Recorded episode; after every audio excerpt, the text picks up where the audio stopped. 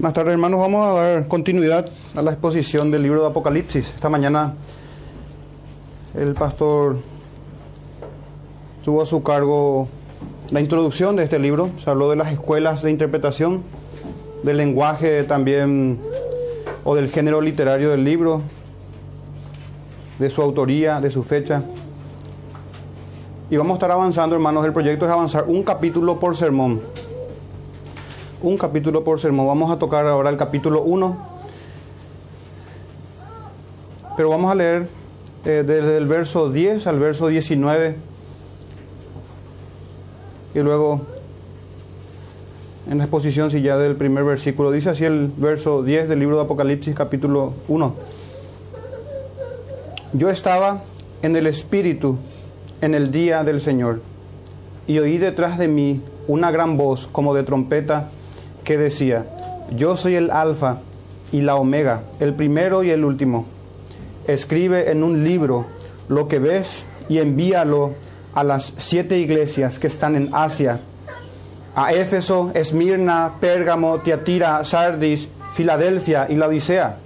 Y me volví para ver la voz de, que hablaba conmigo, y vuelto vi siete candeleros de oro, y en medio de los siete candeleros a uno semejante al Hijo del Hombre, vestido de una ropa que llegaba hasta los pies y ceñido por el pecho de un cinto de oro, con un cinto de oro.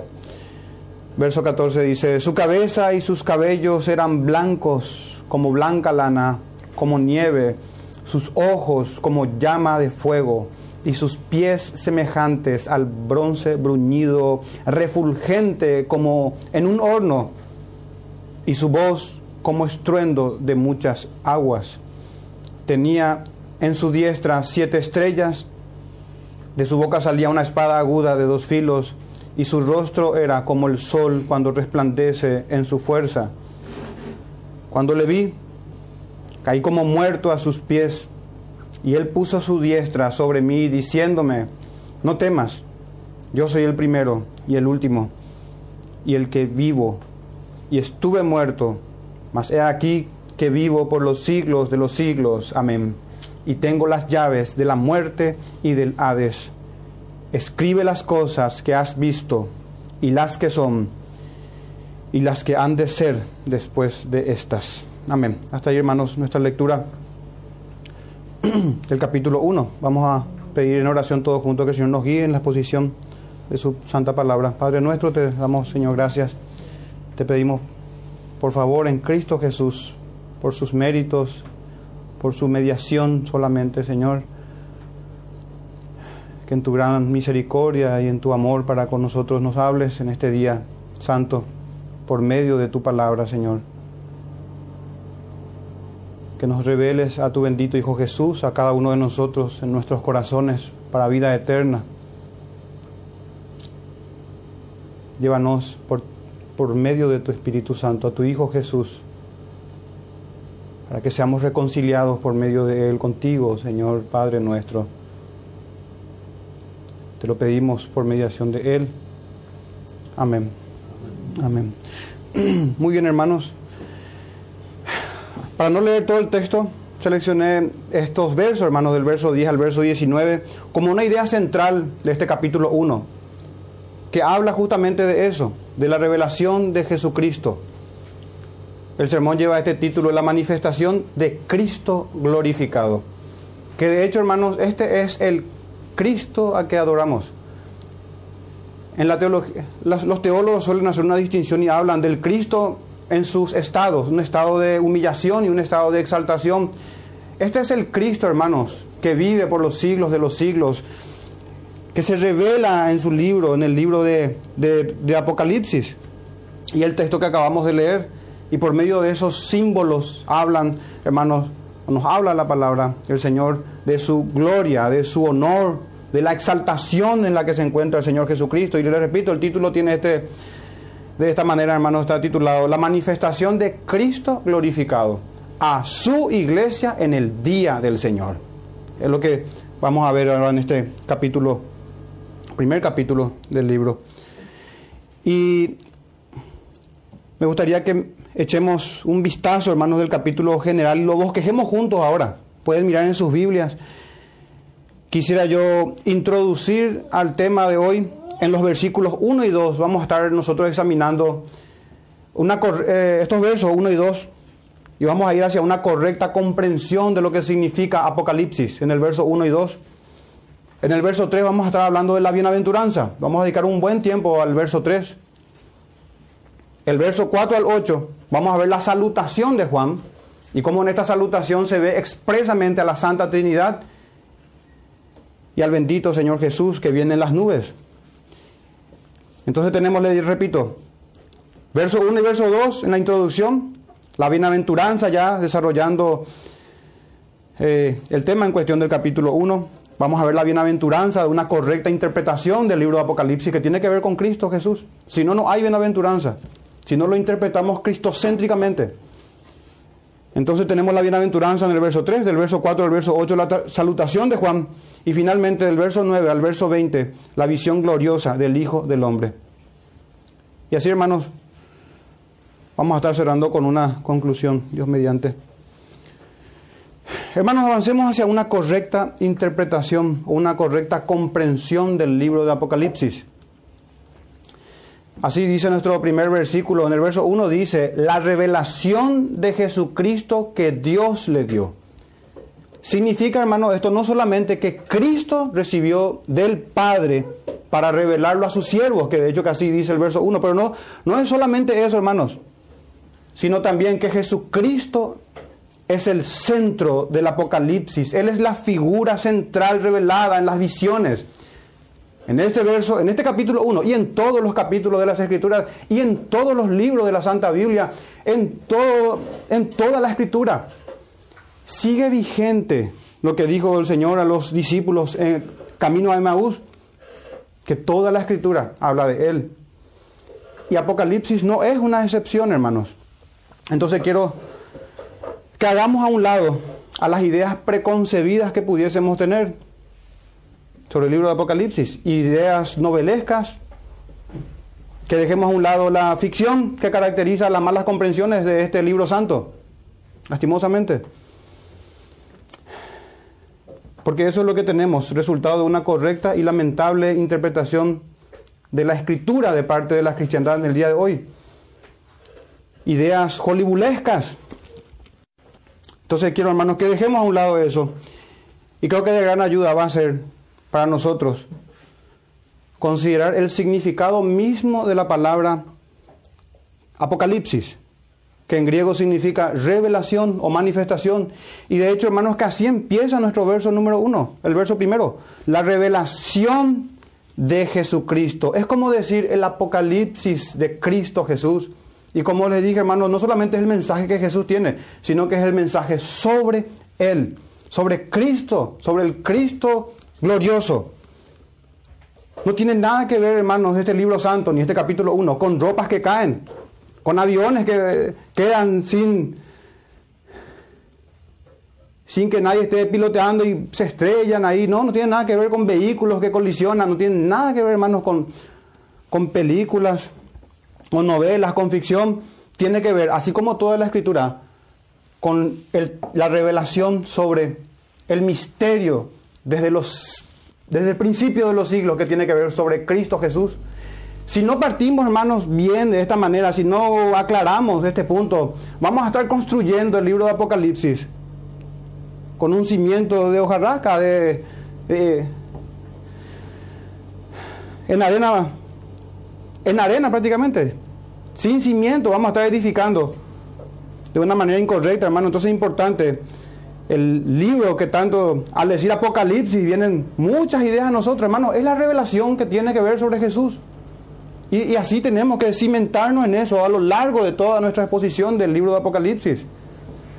Y el uso mismo, hermano, de esta palabra, Apocalipsis, que significa revelaciones, en el griego que se utilizaban en aquel tiempo, en los evangelios y en las epístolas. Es importante considerar, miren por ejemplo, cuando los sabios de Oriente fueron avisados, fueron alertados para no volver a Herodes. En Mateo 2.12 dice, pero siendo avisados por revelación en sueños. Es como decir que fueron avisados por apocalipsis, por revelación. Y una de las características, sabemos, de la literatura apocalíptica o de, de este género, justamente son esos sueños, visiones. Y nada descabellado se le mostró a los sabios de Oriente. Dice Mateo 2.12, siendo avisados por esta palabra, revelación, que es siendo avisados por Apocalipsis. ¿Y por qué siempre se usó, hermano, esta palabra de una manera sobria? Y ahora en nuestros tiempos, nuestra mente tiende a divagar hacia eventos fantasiosos. Dice que siendo avisado por revelación en sueño, no volvie, para que no volviesen a Herodes, regresaron a su tierra por otro camino. También tenemos, ese es en Mateo, miren lo que dice Lucas 2, 23 en adelante, 29, perdón. Estas son las palabras de Simeón, un hombre que esperaba la redención de Israel y esperaba ver al Mesías.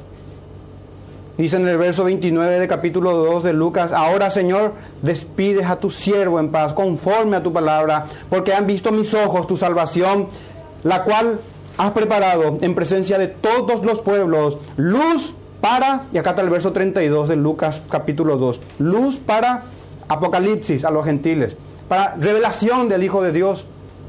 Es lo mismo, hermanos, el libro de Apocalipsis está anclado a la revelación de Jesucristo, de su persona. Y miren, verso 32 decía esto, luz para revelación a los gentiles y gloria de tu pueblo Israel. Y el verso 33 dice, y José y su madre estaban maravillados de todo lo que se decía de él. Es lo mismo, hermanos. Revelaciones, Apocalipsis, no van a revelar nada que no tenga que ver con Jesucristo. Y dentro de la cristiandad, hermanos, se tiende a errar en este punto. ¿En qué punto? En Cristo Jesús. En el romanismo, ¿cómo se ve? De, una manera mariológica mariocéntrica, si podemos decir. Siempre centrándose o en María o en los santos, o el dispensacionalismo hoy se centra en Israel.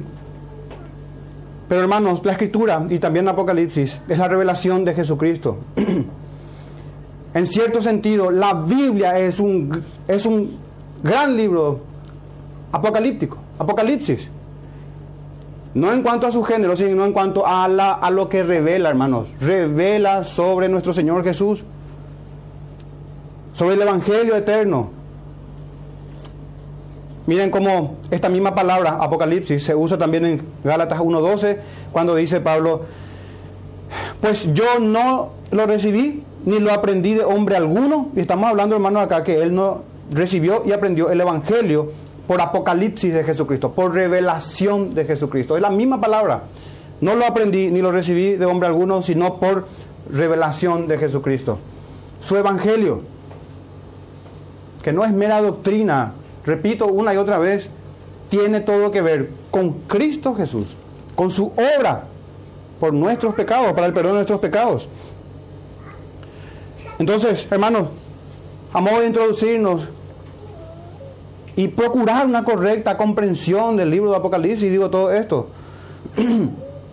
Dice ahí en el verso 1 la revelación de Jesucristo que Dios le dio para manifestar a sus siervos las cosas que deben suceder. Y mira esta palabra, hermanos, pronto.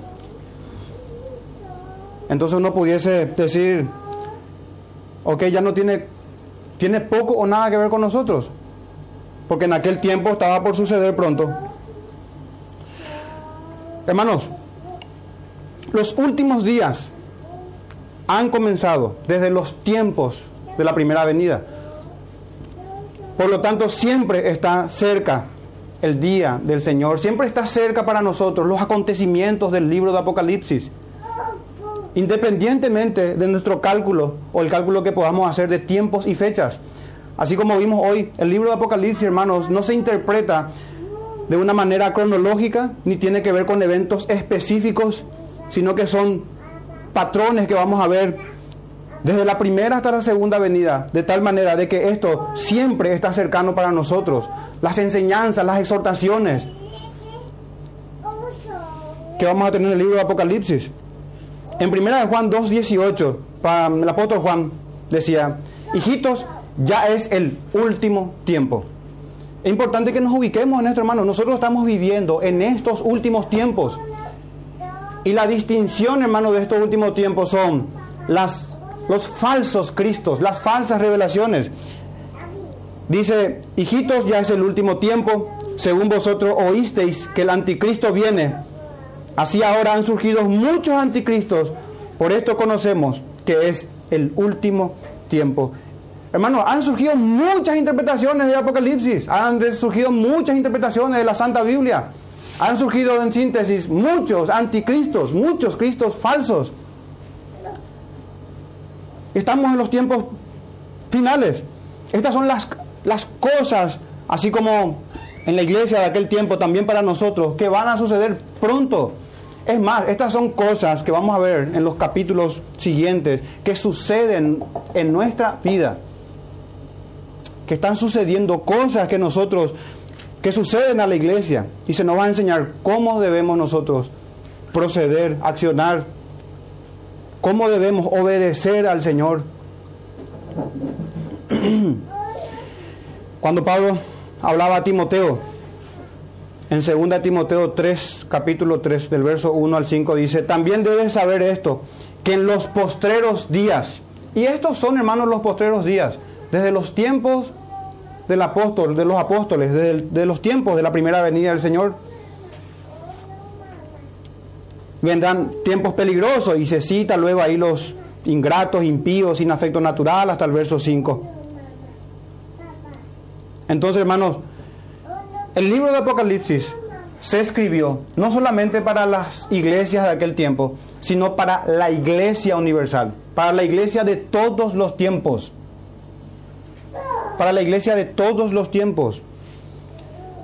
De hecho que Pablo decía, en alusión al Antiguo Testamento, que estas cosas se escribieron en 1 Corintios 10, 11, están escritas para amonestarnos a nosotros, a quienes han alcanzado los fines de los siglos los fines de los siglos.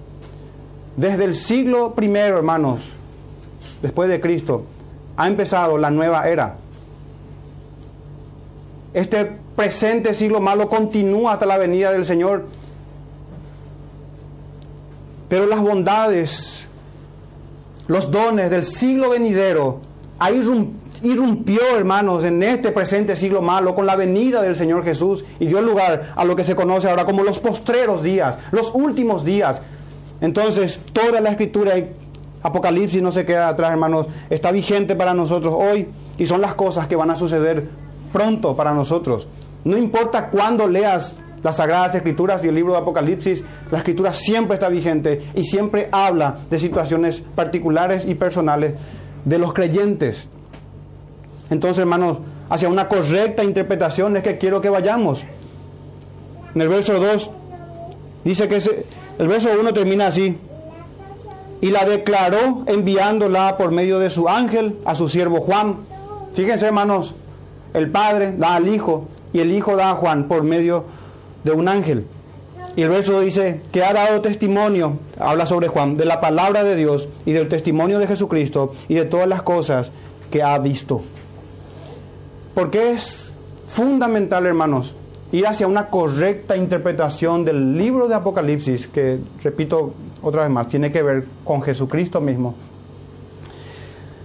Porque de eso depende, hermanos, la bienaventuranza del verso 3. El verso 3 dice, bienaventurado el que lee y los que oyen las palabras de esta profecía y guardan las cosas en ella escritas, porque el tiempo está cerca. Otra vez, otra vez, esto del tiempo está cerca.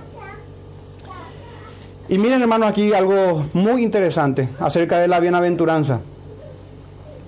Miren el contexto hermanos, por si no se dieron cuenta, el contexto es de una iglesia local.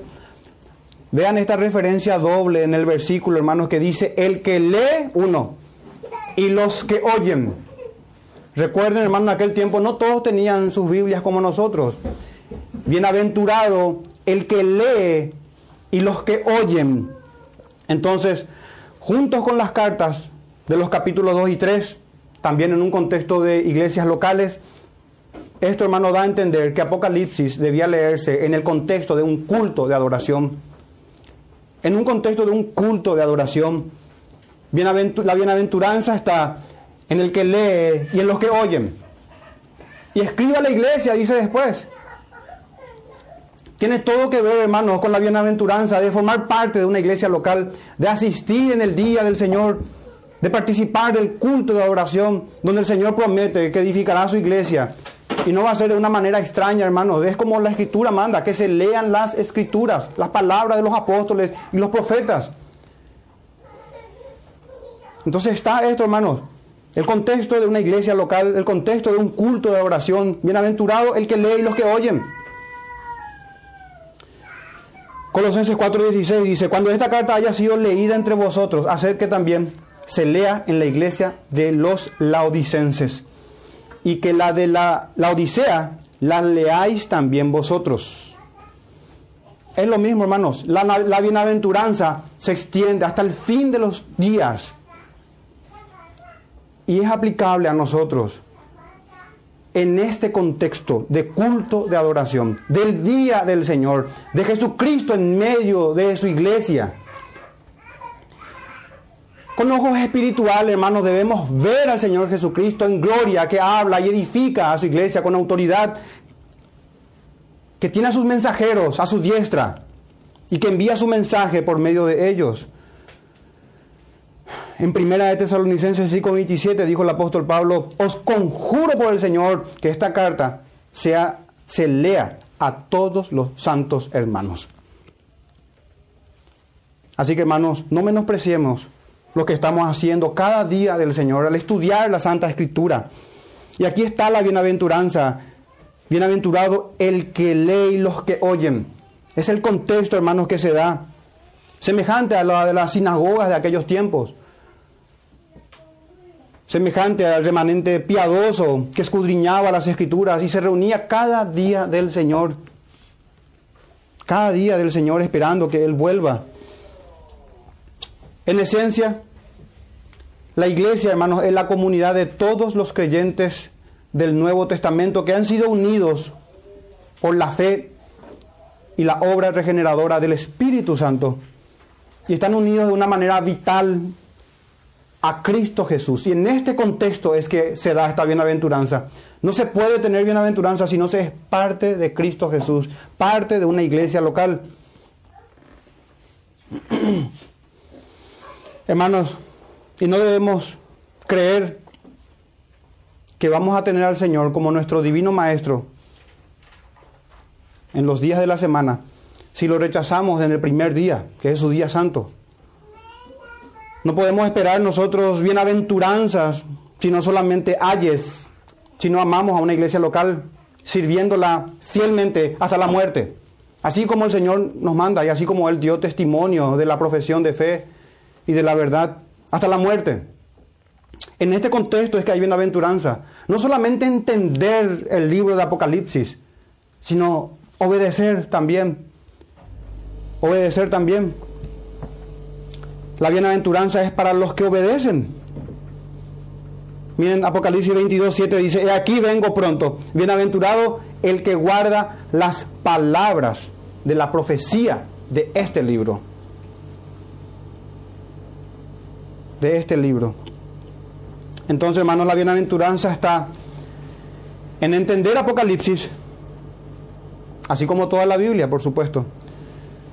Pero hay que entenderlo, hermanos, con Cristo como el centro de la revelación. Al decir Apocalipsis, nuestra mente debe entender rápidamente la revelación de Jesucristo, de su persona y su obra. Y dejar de lado las ideas, hermanos, las preconcebidas que tenemos. Pero no solamente, hermanos, como le dije, está en entender la bienaventuranza o la dicha o la felicidad, sino también en obedecer el libro santo de Apocalipsis. Entonces, hermanos, no estamos llamados a obedecer la mitad del canon o el 99% de la Biblia. El Señor quiere, no quiere una obediencia a media, hermanos, quiere una obediencia completa, sin reservas, a toda la escritura. Y el libro de Apocalipsis está entre ellas. Y si las bienaventuranzas del libro de Apocalipsis, hermanos, no, no son para nosotros, tenemos que tenerlo por seguro que ninguna de la bienaventuranza la escritura la es. Ninguna. Entonces aquí está, hermanos, la bienaventuranza, en entender la revelación que tiene que ver con Jesucristo, que es dada en un contexto de adoración de una iglesia local, en un culto de adoración, que tiene mucho que ver, hermanos, con la obediencia a la fe. Pero volvemos al punto, ¿cómo vamos a entender o cómo vamos a obedecer si no entendemos el libro de Apocalipsis? Si no lo entendemos. Apocalipsis 19, 10 dice, hermanos, que Jesucristo es el espíritu de la profecía. Tiene que ver con Cristo Jesús. Tiene todo que ver con Él. Y es notable, hermano, porque Apocalipsis, que significa revelación, revela la verdad sobre el Señor. No la oculta, hermanos. No la oculta. Va dirigido, dice en el verso 1, para manifestar a sus siervos, no a los eruditos bíblicos solamente.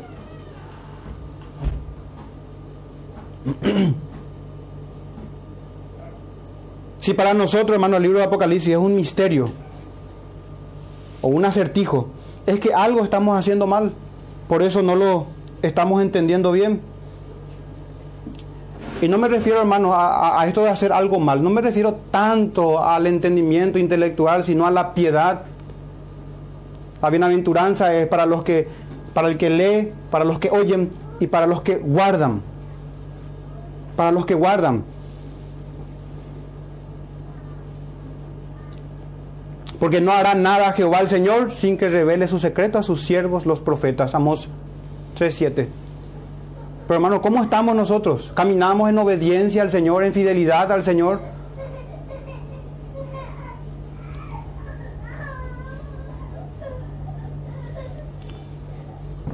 Así que hermanos, Apocalipsis es una revelación, como dije, no un misterio, no un acertijo, no es un libro oculto, no es un libro sellado para el pueblo del Señor. No debe ser así. Toda la escritura es inspirada por Dios y es útil, dice Pablo a Timoteo, para enseñar, redarguir, para corregir, para instruir en justicia. Y Apocalipsis, hermano, está dentro del canon y es parte de este libro. Pasemos, hermano, a nuestro punto 2, la salutación de Juan. Examinemos la salutación de Juan y cómo en ella se contiene expresamente la doctrina de la Santa Trinidad. Y también se nos habla de que nuestro Señor volverá en las nubes. Dice el verso 4, Juan, a las iglesias, a las siete iglesias que están en Asia, gracia y paz a vosotros del que es y que era y que ha de venir, y de los siete espíritus que están delante de su trono. Y de Jesucristo el testigo fiel, el primogénito de los muertos y el soberano de los reyes de la tierra hasta ahí, hermanos, en el verso 5. Dejemos a la mitad. Porque el verso 5 ven que dice, cuando empieza a hablar, hermano, en el verso 5 sobre Jesucristo, dice, el testigo fiel, el primogénito de los muertos y el soberano de los reyes de la tierra. Y luego empieza a hablar de que al que nos amó y nos lavó, y eso examinaremos más adelante. Pero quiero que notemos en este verso 4 y verso 5, cómo se menciona, hermanos, en el saludo a la Santa Trinidad, a nuestro trino Dios, al Padre, al Espíritu y finalmente al Hijo. Y también se hace una mención de las siete iglesias que están detalladamente las cartas, están en el capítulo 2 y capítulo 3. Y en toda la escritura, hermanos, el número 7 simboliza plenitud.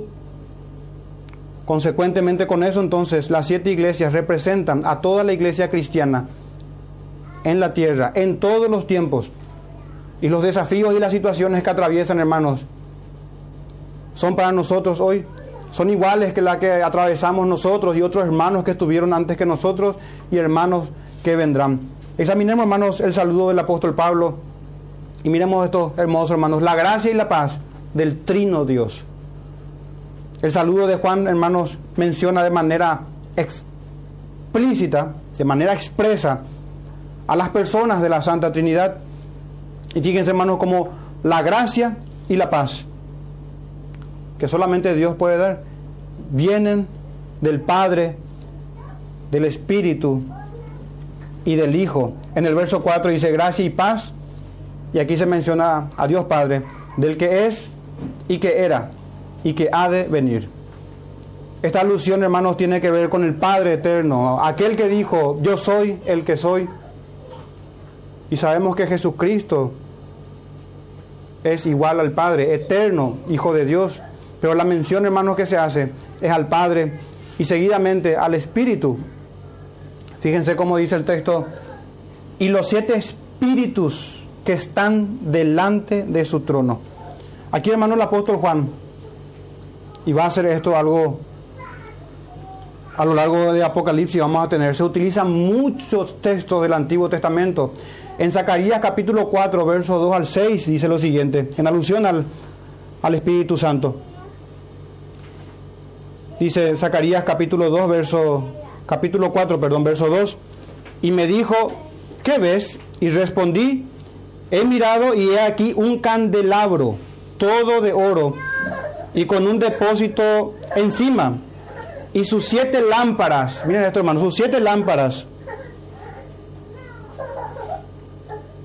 encima del candelabro, y siete tubos para las lámparas que están encima de él, y junto a él dos olivos, el uno a la derecha del depósito y el otro a su izquierda.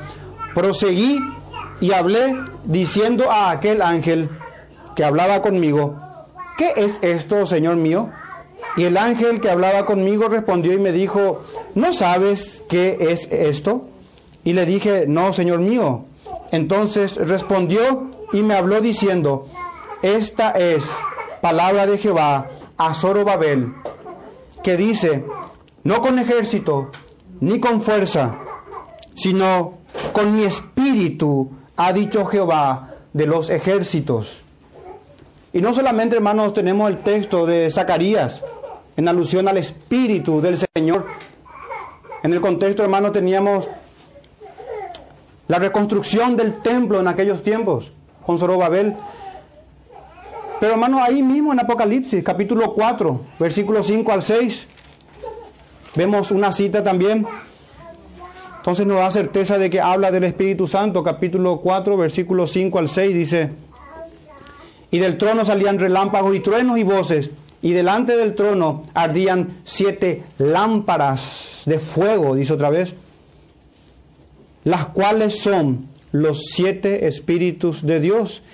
Verso 6 dice, y delante del trono había como un mar de vidrio semejante al cristal, y junto al trono y alrededor del trono cuatro seres vivientes llenos de ojos delante y detrás.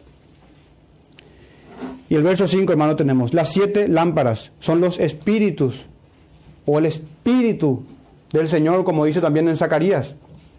El Espíritu Santo, hermano, es que nos da pleno poder para convertirnos nosotros en templo del Espíritu Santo y habitar Dios en nosotros. Entonces se menciona al Padre, al Espíritu y al Hijo.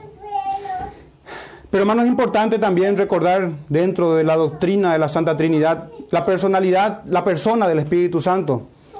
A lo largo de las cartas, en el capítulo 2 y capítulo 3, se menciona una y otra vez, el que tiene oído oiga, los que el Espíritu dice.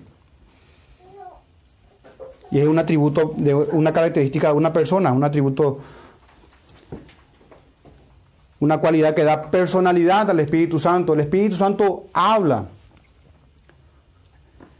Entonces, hermanos, el Padre, el Hijo, y luego se menciona también en la salutación de Juan a las iglesias. Gracia y paz, entonces, del Padre, del Espíritu y también del Hijo en el verso 5 y de Jesucristo, el testigo fiel, el primogénito de los muertos y el soberano de los reyes de la tierra. Y es Jesús, hermano, el testigo fiel ¿Qué significa esto? Fue Jesús quien habló la palabra con valentía, con denuedo, sin cobardía y con verdad infalible. Es decir, hermanos, con valentía hasta dar la vida por ella. En 1 Timoteo 6:13 dice el apóstol Pablo a Timoteo, te mando delante de Dios que da vida a todas las cosas y de Jesucristo que dio testimonio de la buena profesión delante de Poncio Pilato. Este es, hermanos, el testigo fiel y esta palabra de ser testigo fiel tiene una connotación incluso de ser un mártir, de, hablar la verdad, entregando la vida por ella. Él es el testigo fiel. Y de hecho que seguidamente se menciona el primogénito de los muertos.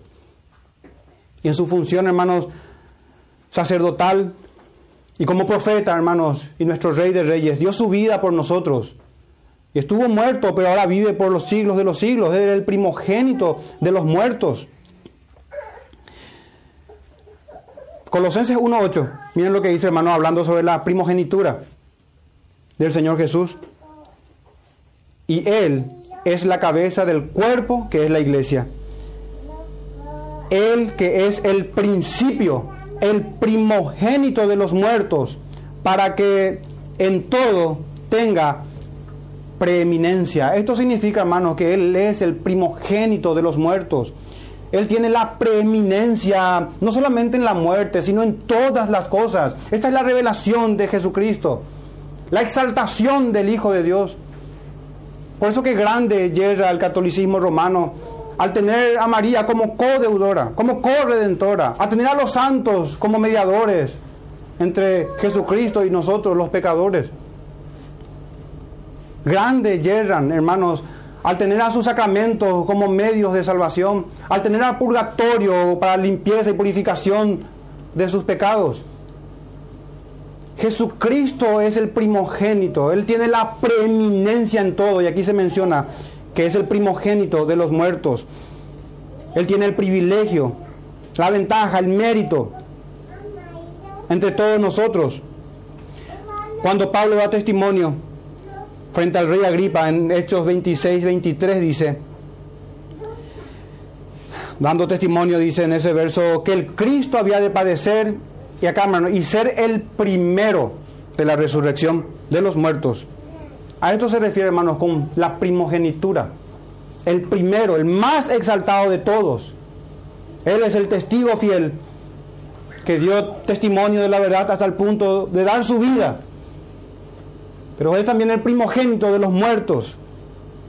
Y no solamente eso, hermanos, es el soberano de los reyes de la tierra. Y esta es la revelación de Apocalipsis.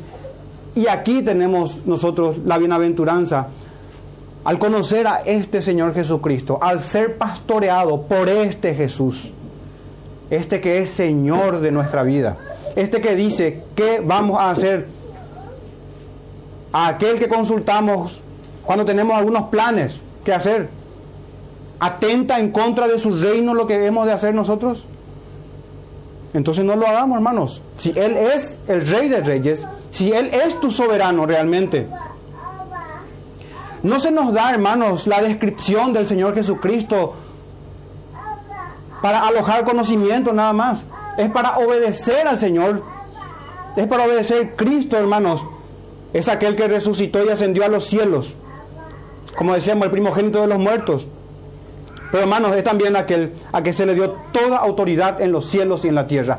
Claramente dijo a sus discípulos y también a nosotros por medio de su palabra que toda autoridad les es dada en los cielos y en la tierra. Vayan y vivan como quieran. No, vayan y hagan discípulos. No es vayan y hagan evangelismo solamente. Vayan y hagan iglesia, significa eso. Vayan y disipulen. Vayan y aprendan y enseñen y enséñense unos a otros y aprendan unos con otros de Jesucristo, en su palabra, de Él, en su iglesia. Siempre, hermano, en un contexto de iglesia local. No hay salvación separado de una iglesia. Es lo mismo que decir, no hay salvación sin Cristo. No hay salvación apartado del cuerpo del Señor Jesús. No hay. Proverbios 8:16, muy revelador texto, dice, por mí dominan los príncipes y todos los gobernadores juzgan la tierra. Del Señor reciben, pero hay uno que está encima de las autoridades y es Señor de señores. Es Señor de señores. Acerca de la primogenitura del Señor Jesús y que no solamente es primogénito de los muertos, sino que es preeminente en todas las cosas, porque así le agradó al Padre.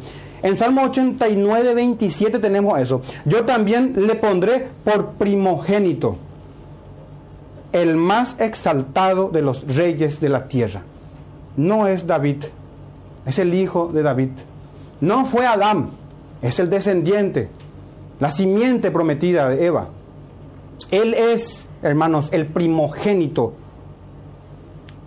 de los reyes de la tierra, primogénito de los muertos, el que en todo tiene preeminencia, el que todo tiene preeminencia.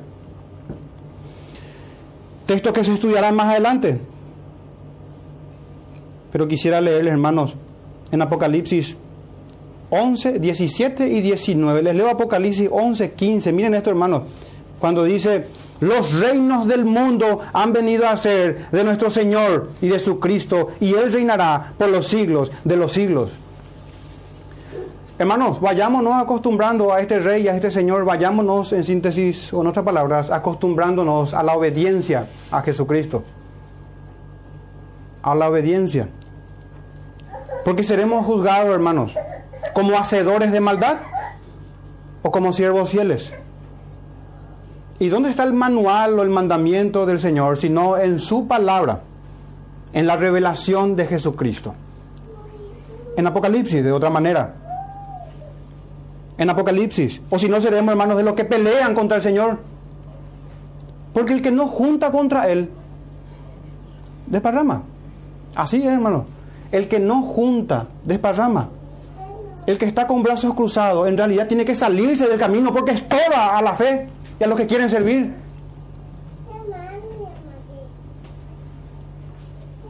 Y pelearán contra el Cordero. Es entonces el texto que le vas a aplicar en capítulo 17, verso 14. Pelearán contra el Cordero y el Cordero los vencerá. El Cordero los vencerá. Porque, ¿Por qué vencerá? Miren, porque Él es Señor de señores y Rey de reyes. Y los que están con Él son llamados y elegidos y fieles no infieles. Y son llamados eficazmente y son elegidos por el Padre en Cristo Jesús. Este es el Señor.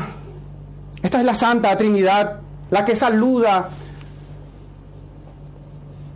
o la que recibimos el saludo de Juan, pero recibimos la gracia y la paz de nuestro trino Dios. En el verso 5 continúa diciendo, al que nos amó y nos lavó de nuestros pecados con su sangre. Y el verso 6 nos hizo reyes y sacerdotes para Dios su Padre. A Él sea la gloria e imperio por los siglos de los siglos. Amén. Entonces, hermanos, la iglesia, porque aquí está contenida la iglesia, los que fueron, los que son amados por el Señor y lavados de sus pecados. La iglesia no es el reemplazo de Israel. La iglesia no es el reemplazo de Israel. La iglesia más bien, hermano, es la continuación de Israel. Es la continuación. Hermano, la iglesia, la composición de todos aquellos que han nacido de nuevo, me refiero a esta iglesia invisible, a esta iglesia compuesta por los llamados, escogidos por los fieles que decíamos recién, es la descendencia del verdadero Israel. La iglesia, hermanos, somos hijos del remanente piadoso que velaba antes esperando la venida de su Mesías, de estos judíos piadosos del Antiguo Testamento,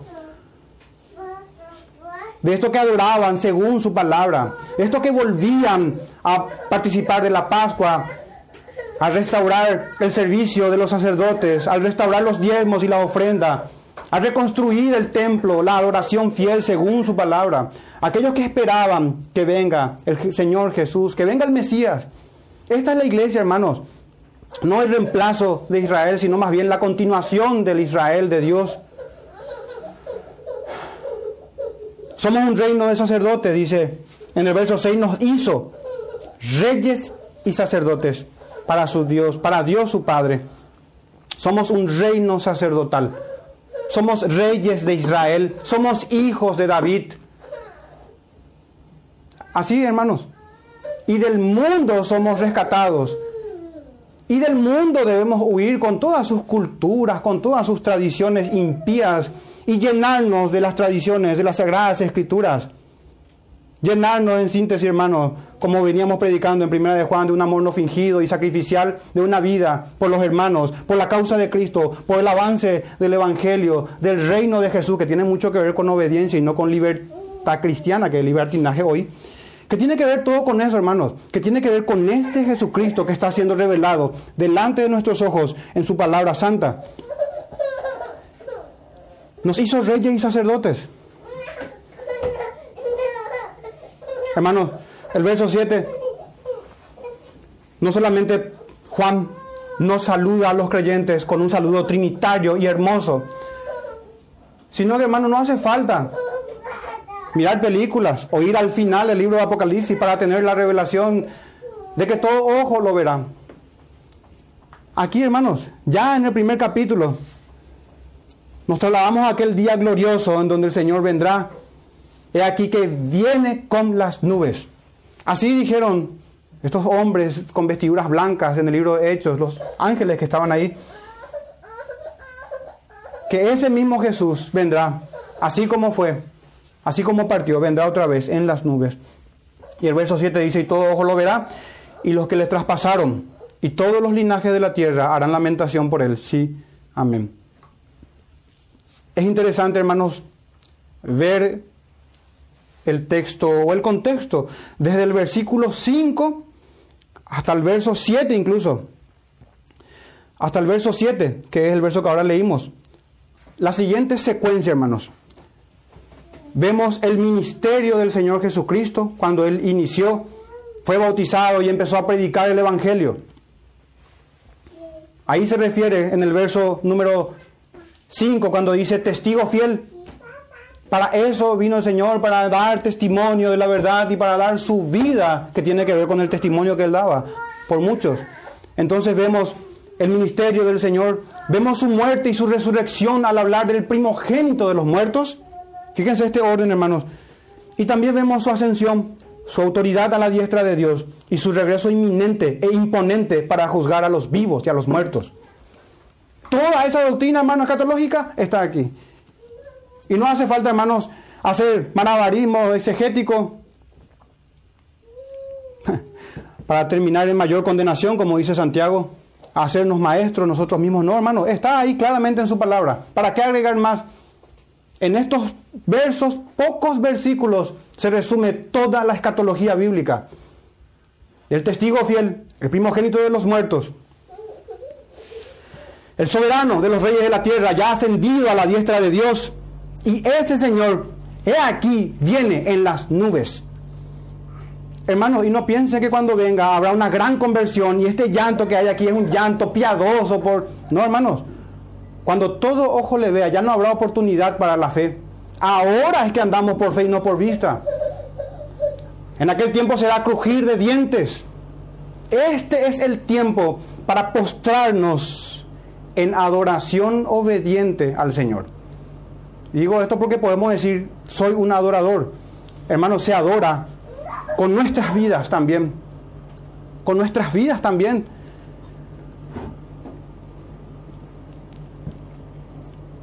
Entonces tenemos, hermanos, hasta el verso 7 ahí. Continúa nuestro continúa la salutación del apóstol hasta el verso 8. Yo soy el alfa y el omega, el principio y el fin, dice el Señor, el que es, el que era y que ha de venir, el todopoderoso. El alfa y el omega, o el alfa y la omega, mejor dicho, son la primera y la última letra del alfabeto griego. Simbolizan, hermanos, la naturaleza eterna del Señor. Él es el principio y el fin. Y es notable, hermanos, para los que quieren ir en contra de la deidad de Jesucristo, que en múltiples textos en el libro de Apocalipsis lo atribuyen esto, este atributo, a Cristo Jesús. Y no solamente al Padre, también al Hijo. En Apocalipsis 21, 5 al 6, miren cómo se atribuye al Padre. Y el que estaba sentado en el trono dijo, yo hago nuevas todas las cosas y me dijo, escribe porque estas palabras son fieles y verdaderas. Y me dijo, hecho está, yo soy el alfa y el omega, el principio y el fin. Al que tuviere sed, yo le daré gratuitamente de la fuente del agua de la vida. pero también se atribuye al Hijo en Apocalipsis 1, en el capítulo que estamos, hermanos, verso 11, cuando Jesucristo dice, aparece y dice, yo soy el alfa y el omega, el primero y el último. El primero y el último, sin principio y sin fin.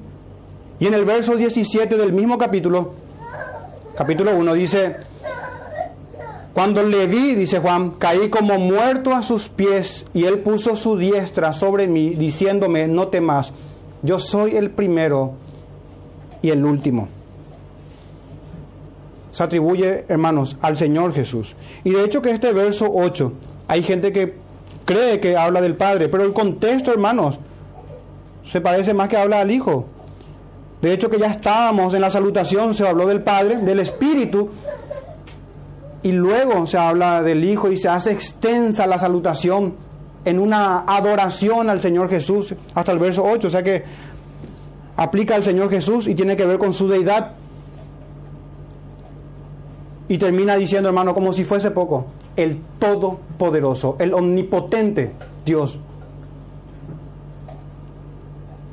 Lutero dice sobre esto, no somos nosotros quienes podemos preservar la iglesia, ni tampoco nuestros antepasados pudieron hacerlo, ni tampoco tendrán tal capacidad nuestros sucesores. No, dice, porque fue, es y será aquel que dice, yo estoy con ustedes hasta el fin del mundo.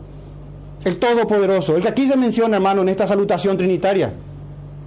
Pasemos, hermano, a nuestro tercer punto, que hemos visto hasta ahora, una correcta interpretación de lo que significa Apocalipsis o revelación de Jesucristo. La bienaventuranza, hermanos, que tiene que ver con entender el mensaje que tiene que ver sobre, sobre Jesús. Entenderlo también que es dado en un contexto de iglesias locales y que tiene también mucho o se relaciona con la obediencia. Hemos visto esta salutación del apóstol, una salutación trinitaria, donde se da énfasis al Señor Jesús. Y pasemos, hermano, ahora al tercer y último punto, la visión gloriosa del Hijo del Hombre. La visión gloriosa del Hijo del Hombre. En el capítulo, verso 9, perdón, miremos dentro de este contexto, de esta visión, el comisionamiento del apóstol Juan.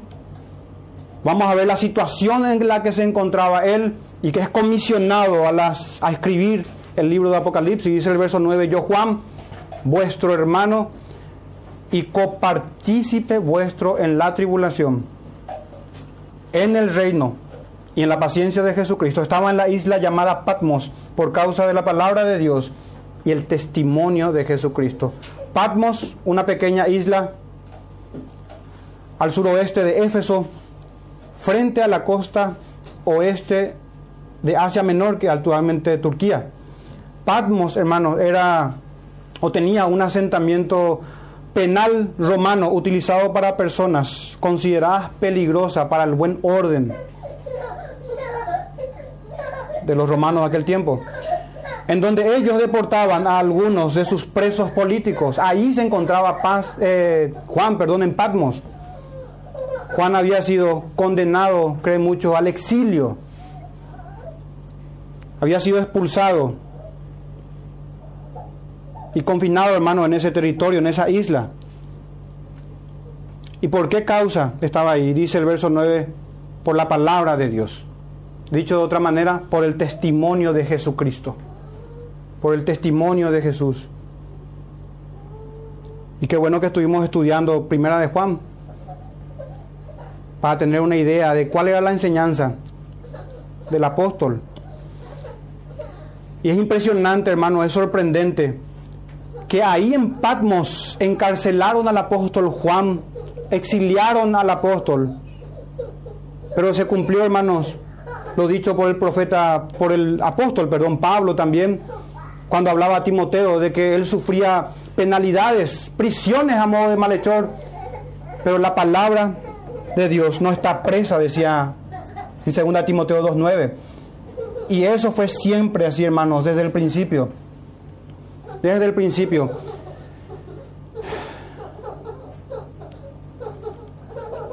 Encarcelaron o exiliaron al apóstol, pero la palabra del Señor nos llega hasta hoy. En todo, hasta los confines de la tierra está llegando el testimonio del Señor. El verso 10 dice, yo estaba en el Espíritu en el día del Señor. Dos cuestiones a analizar ahí y oí detrás de mí una gran voz como de trompeta. Fíjense hermanos, en el Espíritu, esto es como decir, en la influencia o en la presencia del Espíritu Santo, que es el Espíritu Santo justamente quien inspiró a los autores humanos a escribir la escritura, las sagradas escrituras. Fue el Espíritu Santo, hermanos, quien concedió a Juan las visiones apocalípticas, las revelaciones por visiones que tienen que ver sobre el Señor y su iglesia y que vencen a sus enemigos. Fue el Espíritu Santo quien trasladó al apóstol a varios escenarios, varias veces, en distintas visiones. En eso, a eso se refiere, hermano, cuando el apóstol está en el Espíritu. Y no solamente eso, sino que en el día del Señor. Y sabemos, hermanos, cómo las escrituras en el Nuevo Testamento hablan del día del Señor como el primer día de la semana. El domingo, el día cristiano de adoración. Día de reposo cristiano, el día del Señor Jesús. De hecho que Jesucristo mismo decía, yo soy Señor del día de reposo. Y sabemos que el Señor del día de reposo es Dios. Y sabemos también claramente que el Hijo no es el Padre. Las doctrinas trinitarias, hermanos, claramente reveladas en las Escrituras. Por más que no podamos entender la profundidad de esa doctrina. Él estaba en el día del Señor. Hermanos, este es el día, así como hoy también, día del Señor, momento en que celebramos la resurrección de Jesucristo. Lo que leímos recién, que Él es el primogénito de los muertos, el soberano de los reyes de la tierra, y esperamos que Él vuelva. Él venía, hermanos, a sus discípulos cada primer día de la semana, congregándose ellos, esperaban y partían el pan.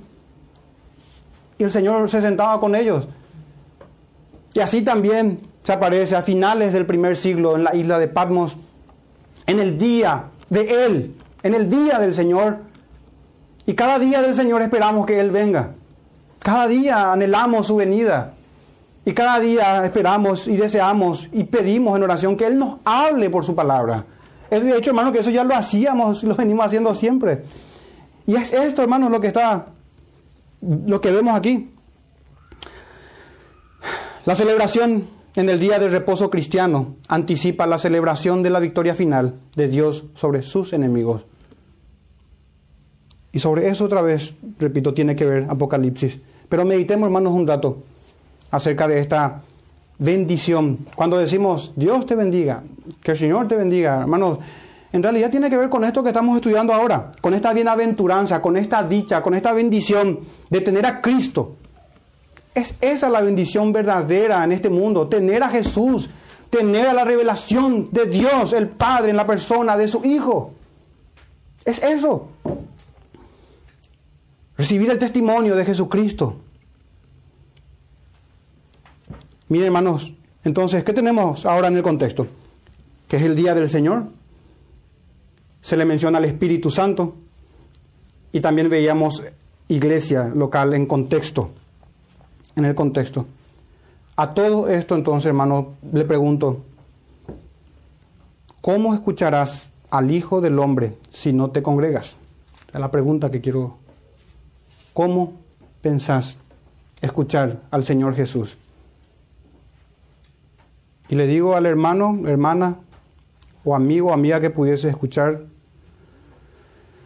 o a todo aquel que tiene poco la adoración congregacional en su día, a Jesús está despreciando cuando desprecias sus reuniones y lo que Él tiene que decir a las iglesias. Y es que a los tales han preferido el amor al mundo esa es la realidad. Antes que al amor o el amor a aquel que está en medio de la iglesia en su día. Y habiendo preferido entonces la comunidad del mundo antes que la comunidad de la fe, me pregunto, tomando otra vez la palabra del apóstol Juan en su primera carta, ¿cómo mora en tu supuesto corazón regenerado el amor de Dios y el amor a Dios? ¿Cómo? Por eso dice, bienaventurado el que lee, los que oyen y guardan las cosas que están escritas, que están escritas. Estaba en el Espíritu en el día del Señor. El verso 11 dice, que decía, yo soy el alfa y la omega, el primero y el último. Escribe en un libro lo que ves y envíalo a las siete iglesias que están en Asia. Y esto estudiaremos en los siguientes sermones. A Éfeso, Esmirna, Pérgamo, Tiatira, Sardis, Filadelfia y la Odisea. Entonces, hermanos, es sorprendente cómo Dios en su soberana providencia hizo que la escritura del anciano apóstol salga del lugar de reclusión, salga de la isla de Patmos y llegue a las iglesias de Asia Menor. Así también, hermanos, con su divino poder y su providencia santa y su gobierno, en síntesis, preservó su palabra hasta el día de hoy para nosotros. Toda la escritura. Toda la escritura. Entremos ya a la visión, hermanos, en sí, en el verso 12 del Hijo del Hombre. Me volví para ver al que hablaba conmigo. Y vuelto, vi siete candeleros de oro. Fíjense, hermanos, los siete candeleros de oro simbolizan a las iglesias. Eso de hecho que tenemos en el verso número 20 que lo explica la misma escritura. Simboliza a las iglesias en su función de dar luz y, y dar testimonio a las naciones de ser luz o de ser, como dice el orden, sal y luz en este mundo. De alumbrar, hermanos, por medio del testimonio del Señor. En Apocalipsis 20 se nos, se nos explica eso, dice. Las siete, los siete candeleros que has visto son las siete iglesias. Y Juan ve, hermanos, siete candeleros. Cada uno de ellos representa a una de las a una, cada una de las iglesias en su conjunto, hermanos, representan a la iglesia universal del Señor. Como dijimos hace rato, una continuación del verdadero Israel. El verso 17. Y en medio de los siete candeleros, a uno semejante al Hijo del Hombre. Y miren estas, estas imágenes, hermanos vestido con una ropa que llegaba hasta los pies, semejante a Isaías capítulo 6, y ceñido por el pecho con un cinto de oro. Su cabeza y sus cabellos eran blancos como blanca lana, como nieve, sus ojos como llama de fuego y sus pies semejantes al bronce bruñido, refulgente como en un horno y su voz como estruendo de muchas aguas. Tenía a su diestra siete estrellas, que en el verso 20 se nos explica que son los mensajeros del Señor. De su boca salía una espada aguda de dos filos, y su rostro era como el sol cuando resplandece en su fuerza. Hermanos, en el, en el capítulo 2 y capítulo 3 del libro de Apocalipsis se estará detallando se estará examinando con más detalle sobre estas cualidades del Señor Jesús. Porque a eso apunta, hermanos, a atributos, a cualidades del Señor. Pero para sintetizar los textos aquí me gustaría eh, leer lo que escribe Hendrickson en su libro Más que Vencedores, que es, son como comentarios del libro de Apocalipsis. Dice él, no destruyamos la unidad del símbolo. Por ejemplo, no interprete la espada aguda de dos filos que sale de su boca o de la boca de Cristo como si fuese simbólica de las dulces y tiernas influencias del Evangelio en su misión de conversión. No haga eso, dice él. Continúo leyendo. Dice, note que en capítulo 2, verso 16 leemos, y él peleará contra ellos con la espada. Y pelearé, perdón, contra ellos con la espada de mi boca. Estas palabras son dirigidas a los que se rehusan a arrepentirse. Es necesario considerar la descripción entera como un todo e interpretarla como tal. Tratemos de verla de ese modo. Note que aquí se describe al Hijo del Hombre como vestido de poder y majestad, de asombro y terror.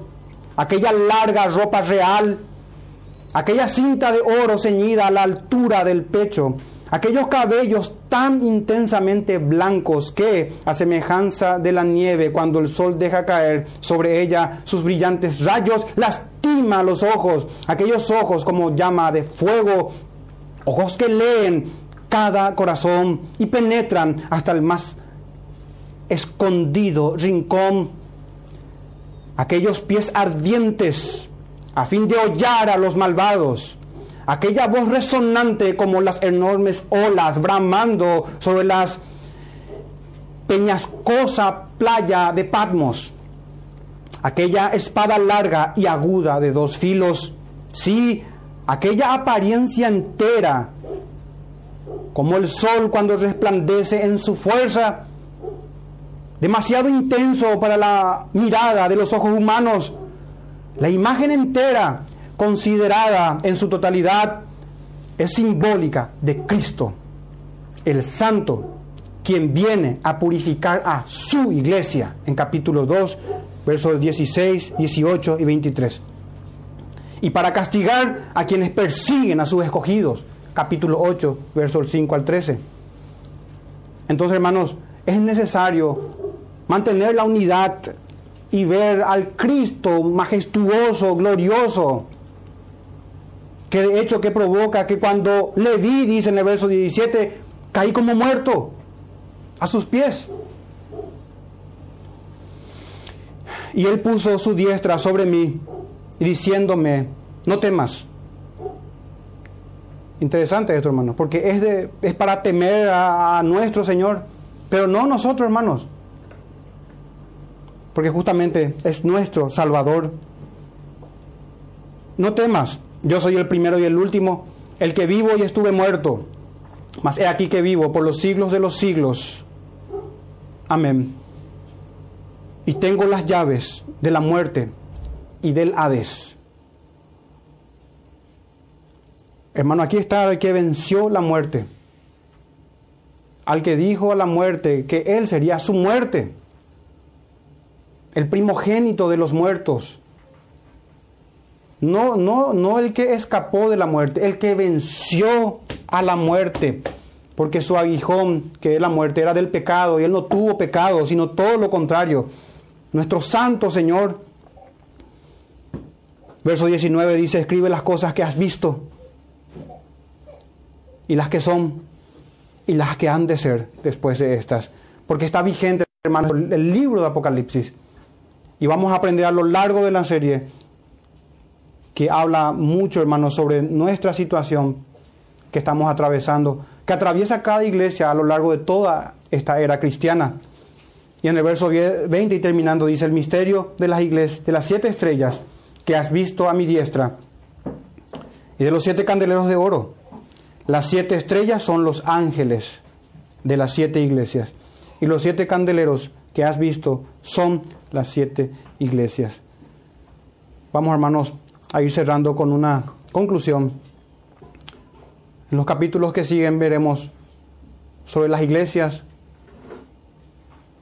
y sobre los mensajeros. De hecho que ángeles en el griego significa los mensajeros. ¿Y quiénes son, hermanos, los que llevan la palabra? Sino los oficiales de la iglesia, los ancianos, maestros, Esa es la forma, ese es el canal, hermanos, que el Señor habla a su iglesia. No va a enviar ángeles de vuelta. No. Ya se escribió para nosotros y debemos leerla en un día de adoración como lo hacemos y como lo, lo hacen las iglesias cristianas en su día santo. Meditemos, hermano, para cerrar sobre la gracia de Dios al tener a Cristo entre nosotros cada primer día de la semana. Y la revelación tiene que ver con eso. Cerremos, hermano, con esta reflexión, porque en el verso 1 se lee, para manifestar a sus siervos, dice, a nosotros, hermanos, a los que servimos a nuestro Señor Jesús. Vimos la autoridad de Cristo sobre las iglesias al tener a las estrellas que son sus mensajeros en su diestra. El Señor mismo teniendo a sus mensajeros y cómo se presenta el primer día de la semana en medio de los candeleros, en medio de las iglesias, para hablarles palabras de vida para todo aquel que tiene oídos para oír. Porque así dice, hermanos, los capítulos 2 y 3. Podemos recordar en el periodo post-exílico de Judá, en los tiempos de Esdras, de Nehemías, hermanos, dice Nehemías 8:12, y todo el pueblo se fue a comer y a beber y a obsequiar porciones y a gozar de grande alegría, porque habían entendido las palabras que les habían enseñado.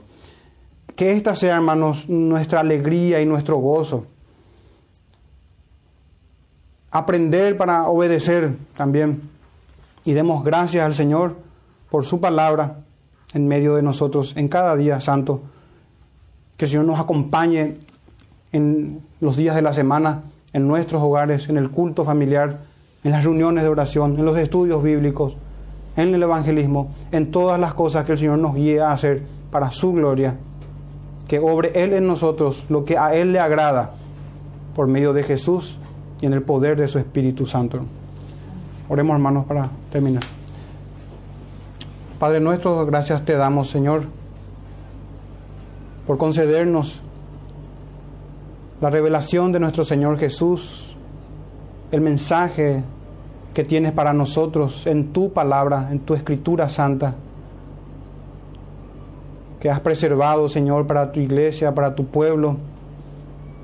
Gracias te damos por esta salvación tan grande que tenemos en el amado, en tu Hijo Jesús, Señor de señores, quien tiene la preeminencia de todo, Señor. Te pedimos que tu Espíritu Santo obre en nosotros para obediencia a la fe. Te lo pedimos, Señor, porque eres paciente, misericordioso, eres tardo para la ira. Y porque tenemos un sumo sacerdote que se compadece de nosotros y es un mediador eficaz a quien tú no le echas fuera, Señor, y con quien estamos unidos y con quien compartimos todos sus méritos y con quien somos coherederos. Gracias, Padre nuestro, por un Salvador tan grande y poderoso y justo y misericordioso. En el nombre de Él, Señor, te damos gracias y te pedimos todas las cosas. Amén.